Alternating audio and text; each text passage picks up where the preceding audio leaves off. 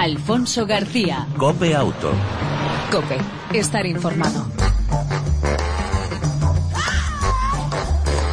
Hola, ¿qué tal? ¿Cómo estás? Eh, una semana más te damos la bienvenida a este tiempo de radio dedicado al mundo del motor, tanto en las dos como en las cuatro ruedas. Ya sabes, como cada semana te invitamos a esta información, actualidad, opinión y entretenimiento del mundo del motor durante aproximadamente 35 minutos.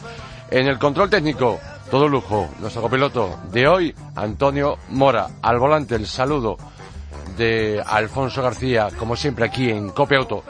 Y si te parece, y sin más, arrancamos.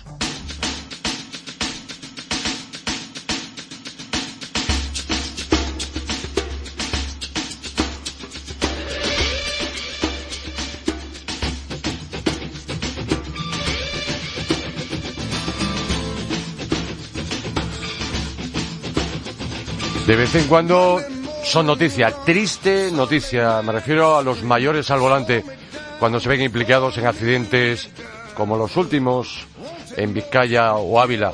Para hablar de los riesgos que tiene la tercera edad en la conducción, saludamos y damos la bienvenida a esta edición de Cope Auto a Jesús Monclús, el director del área de seguridad vial de la Fundación MAFRE. Jesús, buenas tardes, bienvenido. Muy buenas tardes, Alfonso. En primer lugar, ¿cuáles son los riesgos específicos de este grupo de edad al, al volante, de las personas que llamamos a veces tercera edad, mayores? Bueno, pues la verdad es que son, varios y eso es lo que justifica pues el elevado índice de siniestralidad que tienen. Eh, tiene una mortalidad superior a, al resto de las personas. Eh, por una parte, digamos, están eh, las condiciones propias de su edad, eh, cuando estas condiciones realmente están deterioradas, porque no todas las personas envejecen o envejecemos, casi tendría que decir, de la misma manera.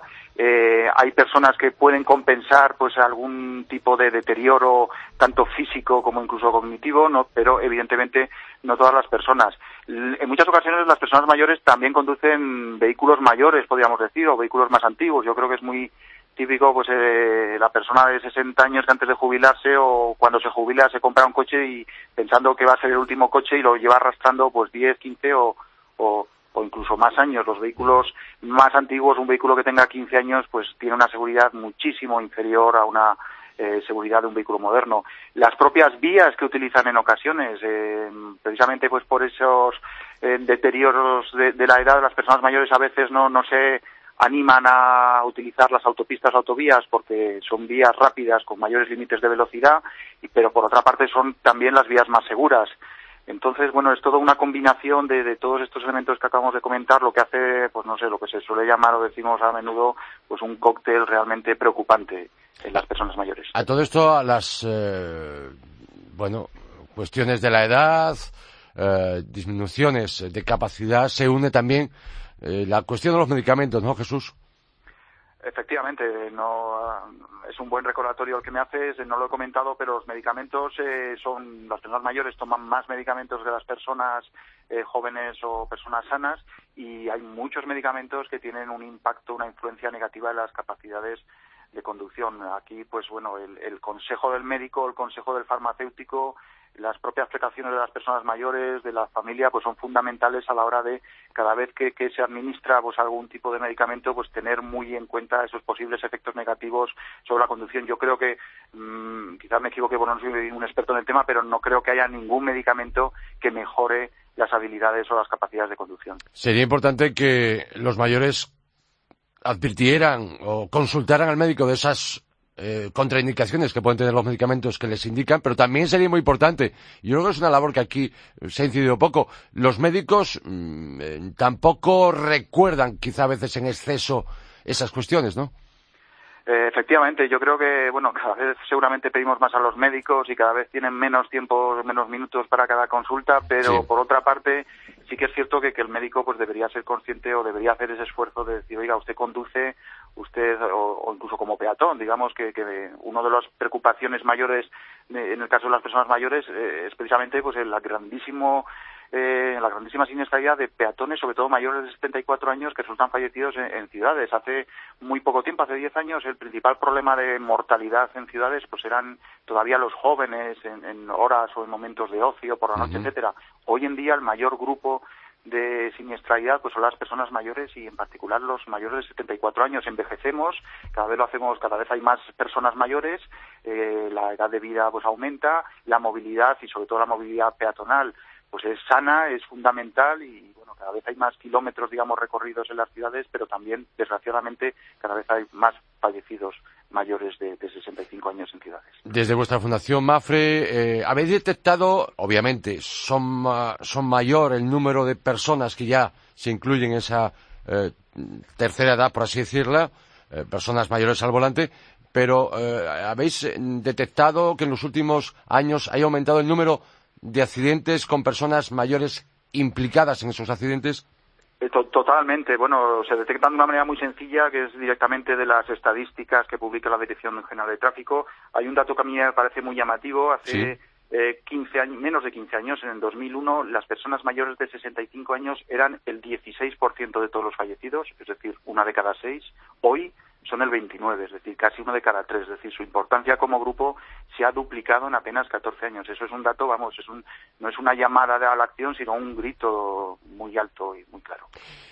¿Deberían revisarse las pruebas para renovar el permiso de conducir a, un, a partir de una determinada edad o...?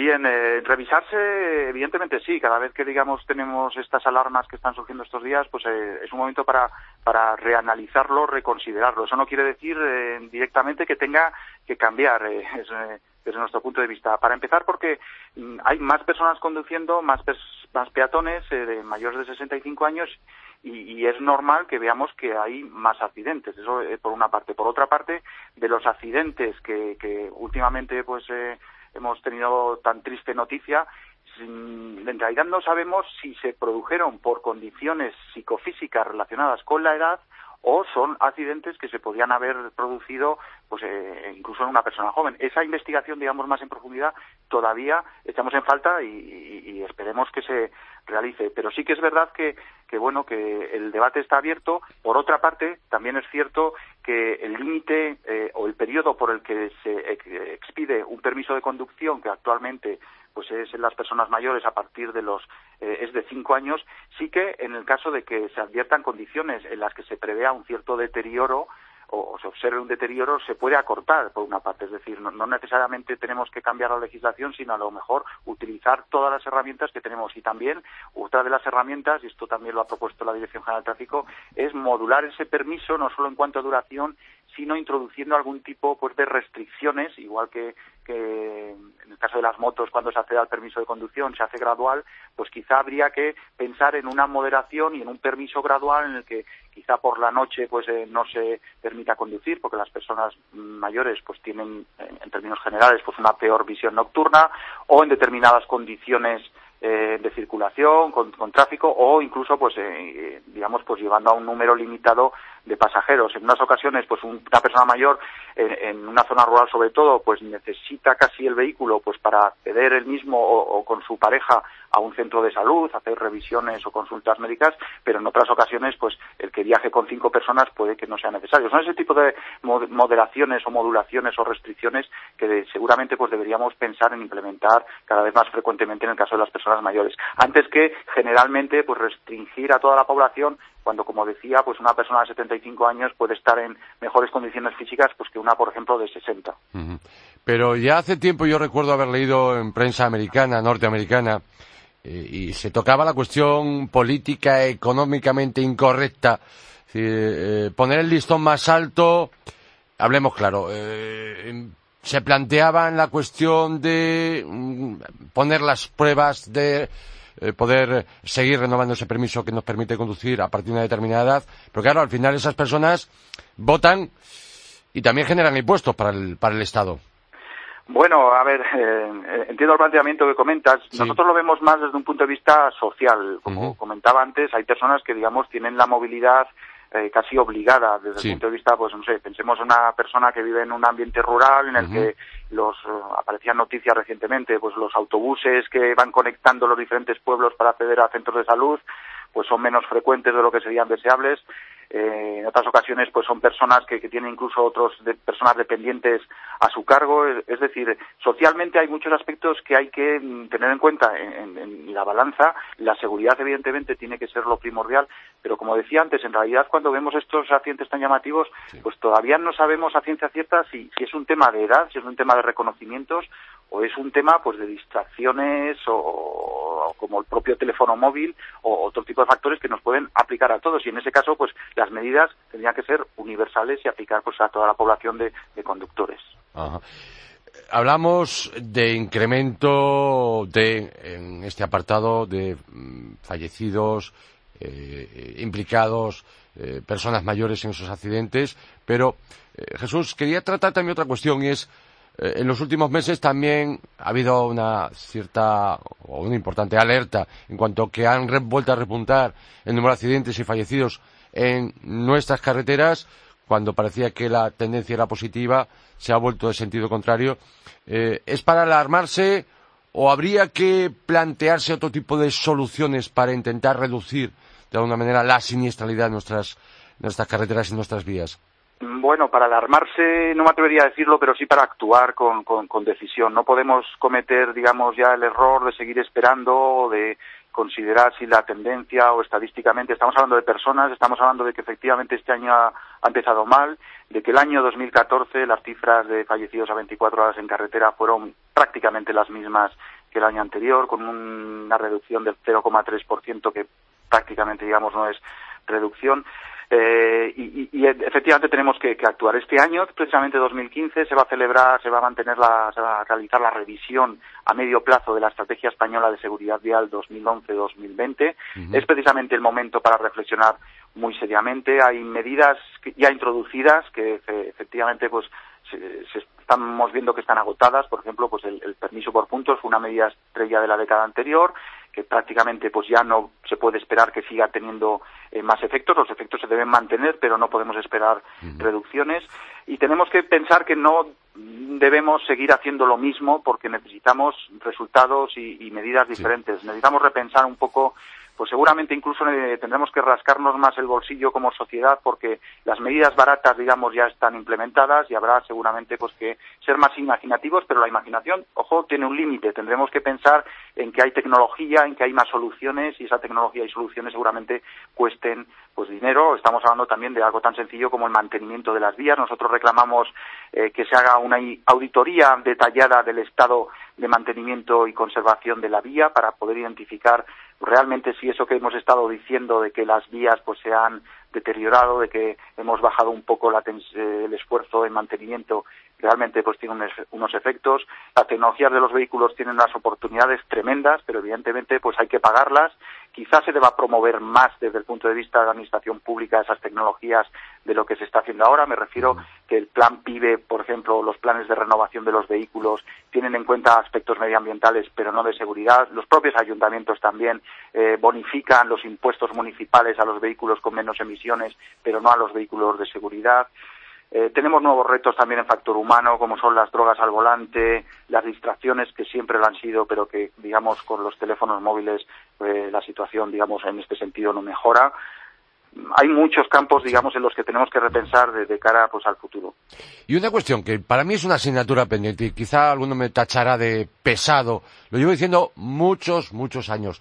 Tantos, quizá no tantos, pero más aún porque el permiso de conducir, el sistema de, aprendizaje que tenemos en nuestro país, sigue siendo el mismo después de muchísimos años. Todo ha evolucionado, todo ha evolucionado, menos el sistema de aprendizaje y el sistema de sacarse un carnet de conducir, porque yo creo que al final seguimos llegando, nos dan el permiso de conducir, pero cuando eso tenemos el que aprender a base de. Yo estoy totalmente de acuerdo, Alfonso. Además, hay dos aspectos. Nosotros, eh, en nuestros últimos estudios de siniestralidad, donde no solo miramos las estadísticas, sino la forma detallada de ocurrencia de los accidentes, obtenemos una información que, sentimos realmente desde, desde nuestro corazón que debería transmitirse, por ejemplo, en las autoescuelas para decir, además de las señales de tráfico, además de las precauciones generales, la importancia, así es como está muriendo la gente en nuestras calles, en nuestras carreteras en España. Pensamos que eso tendría, por ejemplo, pues es una medida dentro de esta revisión general a la que apuntas, pues que, tendría un efecto de concienciación, pero un efecto educativo muy importante. Es decir, cuando nosotros echamos marcha atrás en nuestro reciente estudio de peatones sobre personas mayores, pues un porcentaje muy importante, el 8% de los accidentes, se producían dando marcha atrás. Eso es algo que yo creo que, que no somos conscientes y mucho menos cuando nos dan el carnet. Pero es que además, el otro día, pues también reflexionando sobre la necesidad del reciclaje de las personas mayores, el reciclaje no es necesidad de las personas mayores, es necesidad de todo el mundo. Y si las personas de 70 años han llegado pues con una falta a lo mejor de reciclaje es porque no ha habido reciclaje a los 30 años, a los 40 años, a los 50. Y no estamos hablando de exámenes, digamos, estamos hablando de aprovechar oportunidades. Ahora se va a publicar seguramente un nuevo reglamento. Sabemos que la Dirección General de Tráfico está pensando pues en recordarnos los aspectos fundamentales. Nosotros también queremos llegar a la sociedad pues con con, con esta oportunidad de recordar las cosas. Yo creo que no sabemos en muchas ocasiones cuándo podemos adelantar a un ciclista o no. No somos conscientes de la vulnerabilidad de los ciclistas, de las personas mayores. Es decir, hay muchas cosas que, que pasan decenas y prácticamente pues no reflexionamos o no nos sentamos y, y, es ahí pues donde tenemos efectivamente pues que repensar como tú bien decías no solo el sistema de obtención del permiso sino el sistema de, de reciclaje continuo de los conductores Jesús Monclús, director del área de seguridad vial de la Fundación Mafre. De nuevo ha sido todo un placer poder contar contigo en, en Copiauto por lo que nos enseñas y por lo clarito que hablas. El placer es mutuo, como siempre, Alfonso, y como siempre, pues te agradecemos que, que trates estos temas que consideramos que son tan importantes para todas las personas. Gracias y un saludo. Un saludo. Alfonso García. Cope Auto. Cope. Estar informado.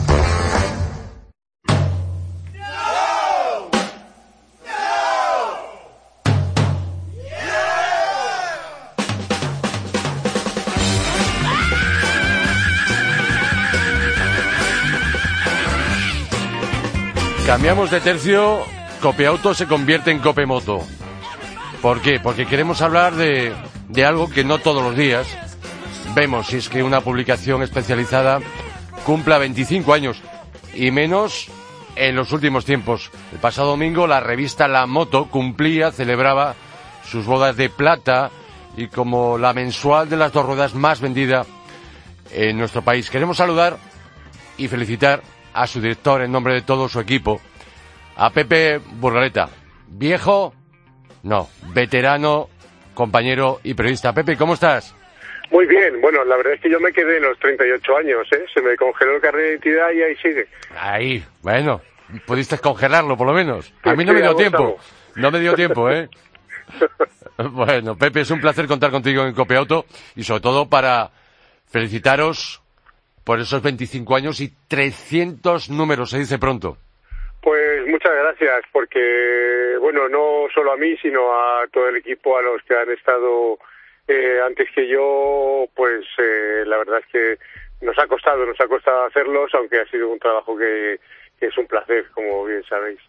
Eh, para celebrarlo, tú, todo el equipo, toda la editorial, habéis lanzado una edición especial de lujo con 164 páginas que ofrecéis cosas realmente muy atractivas. Mm, enuméralo, ¿nos podrías mencionar algunas de ellas? Bueno, como son las eh, bodas de plata, para empezar lo que hemos hecho es una, una cubierta de color plata Mm, y, y que ya, es- ya es un poco, un poco especial. Y después intentando mantener algo de, del eh, contenido que tiene que tener una revista mensual en cuanto a actualidad, pruebas, Sí. las secciones eh, normales. Primero hemos intentado centrarlo todo en el número 300, o sea, las pruebas, hemos hecho pruebas con motos de 300 caballos, motos con 300, de 300 kilómetros por hora o de 300 kilos ujú. todo un poco gener- generando ahí. Hemos hecho obviamente un repaso a lo que ha sido la historia de estos 25 años con las publicaciones, los hitos más importantes y esas cosas un poco especiales que también definen a, a la moto, ¿no? Que hacemos con nuestros lectores.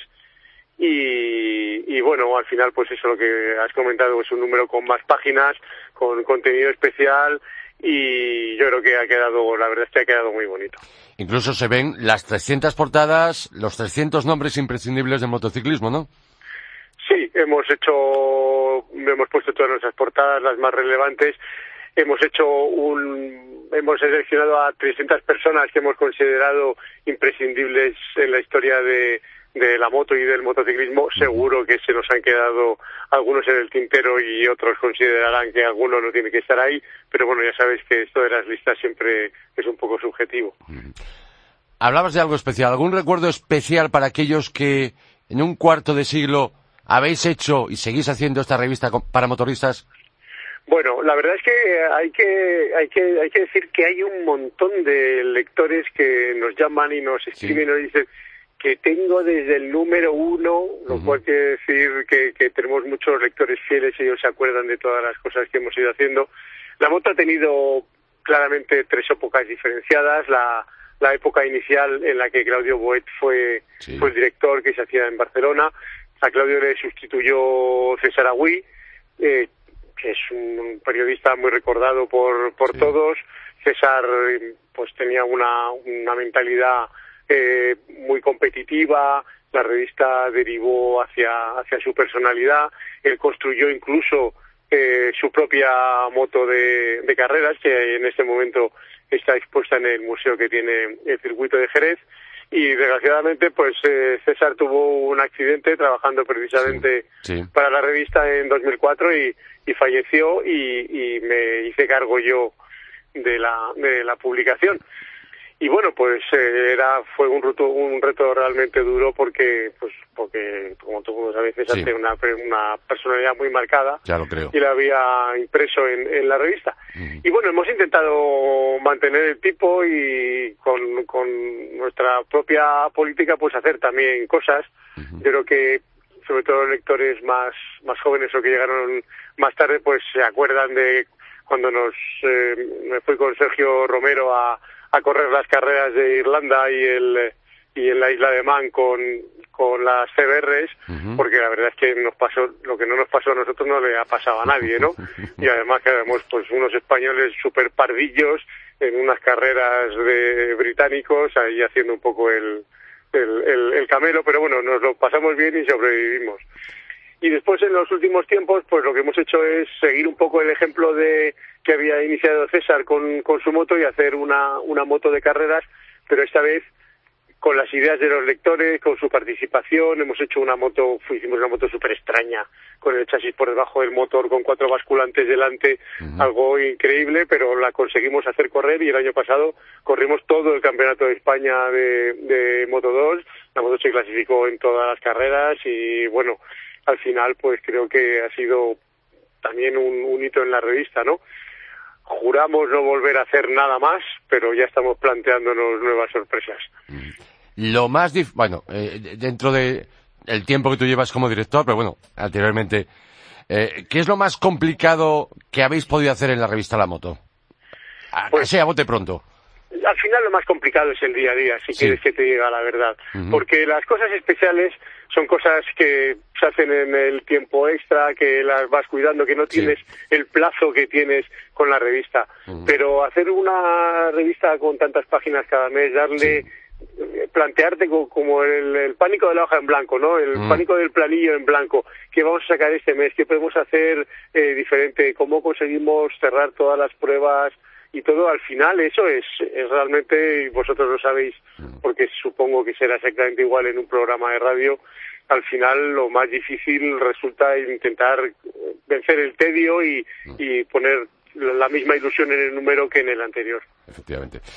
Pepe, eh, yo te puedo asegurar que no conservo el primer número de la revista La Moto, obviamente. No lo tengo y, y pues obviamente... Pues nada, haremos una copia y te la mandaremos. No, no hace falta, pero lo que sí te digo es que, por supuesto, eh, ya tengo en mis manos este número especial, este número 300, que lo voy a guardar entre los libros más preciados de mi librería, por supuesto, porque hay unas historias, y bueno, esto es historia, 25 años en el sector de las dos ruedas que habéis hecho posible, cosa que voy a repetir, no es nada fácil y más en los, en los últimos tiempos.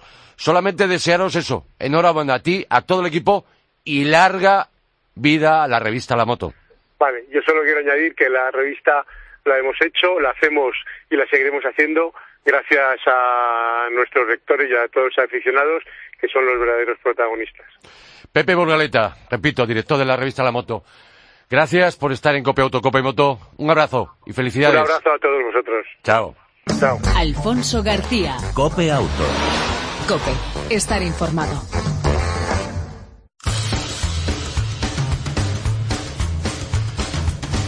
Y en esta recta final, pues noticias y novedad que vamos a contarte.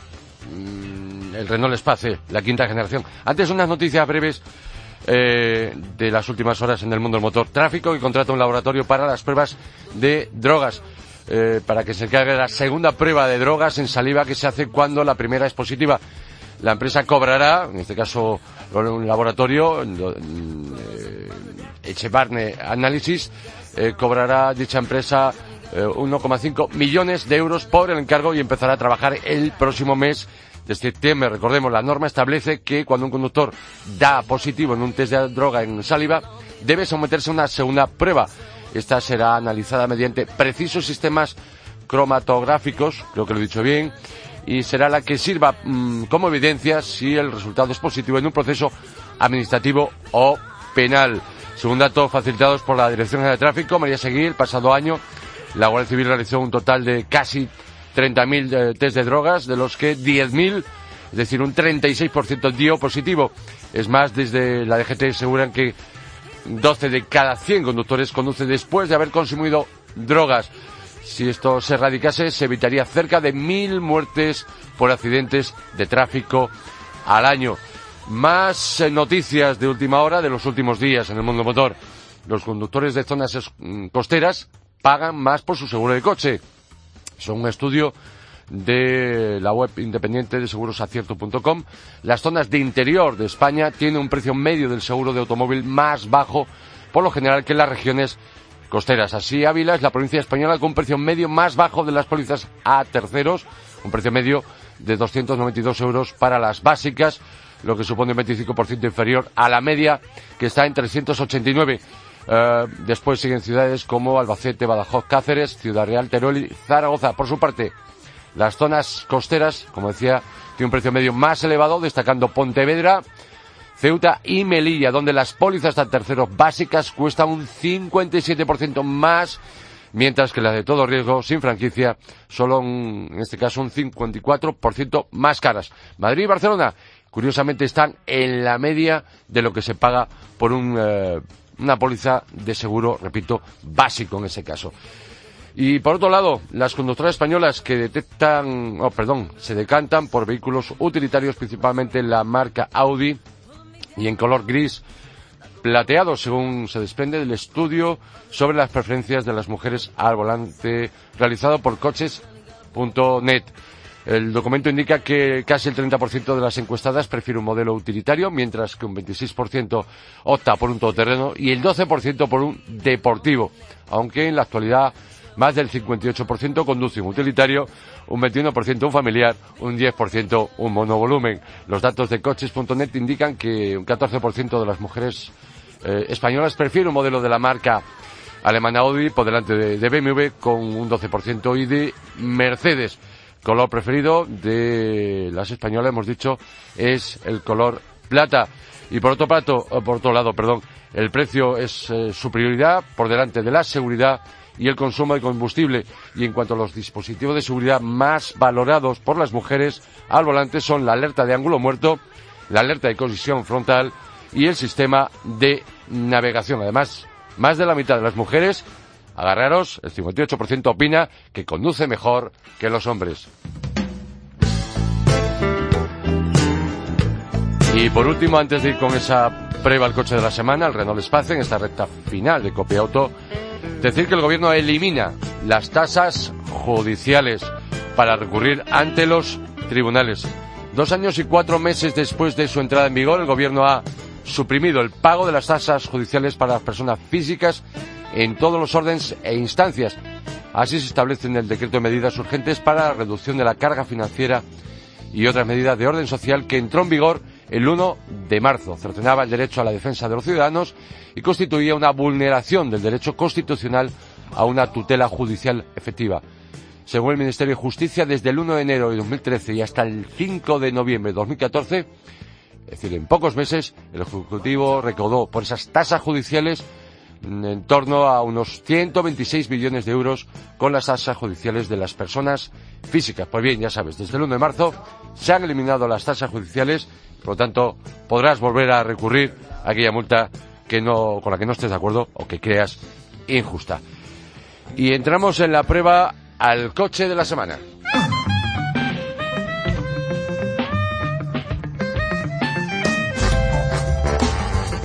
La prueba al coche de la semana, una novedad importante como es el Renault Espace. Eh, esa quinta generación de un modelo pionero, nació en 1984.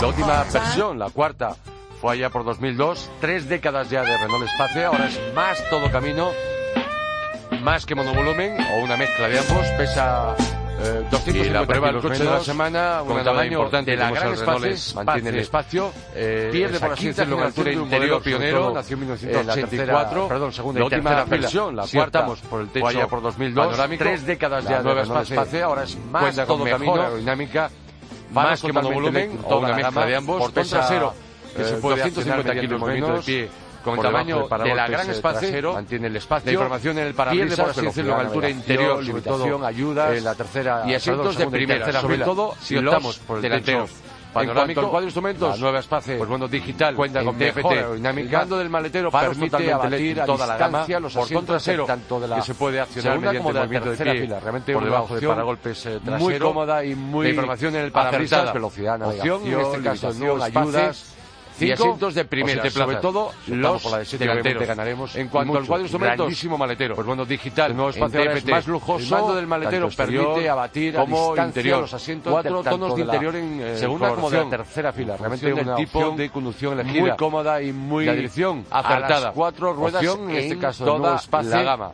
Cinco Todos los motores son nuevos. siete plazas. Eh, por la de siete, 1600, obviamente 130 ganaremos caballos mucho. Grandísimo Y la versión maletero. biturbo de Este ahora es más 160 lujoso, caballos, hablando tanto exterior de diésel como gasolina, interior. eh, 200 Cuatro caballos de interior en eh, con, coloración. eh, cambio de doble tipo de conducción de elegida. siete marchas.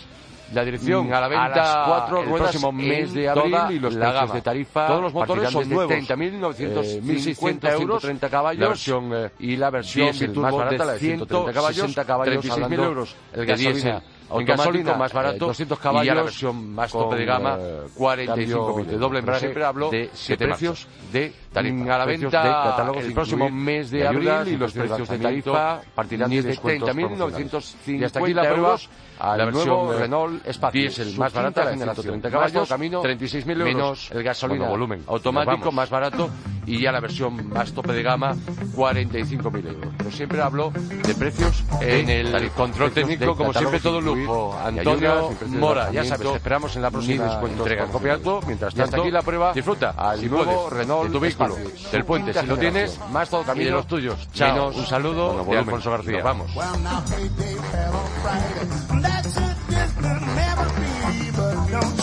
En el control técnico, como siempre, todo lujo. Antonio Mora, ya sabes, esperamos en la próxima entrega. Copia alto, mientras tanto, disfruta, si puedes, de tu vehículo, del puente, si lo tienes, y de los tuyos. Chao, un saludo de Alfonso García.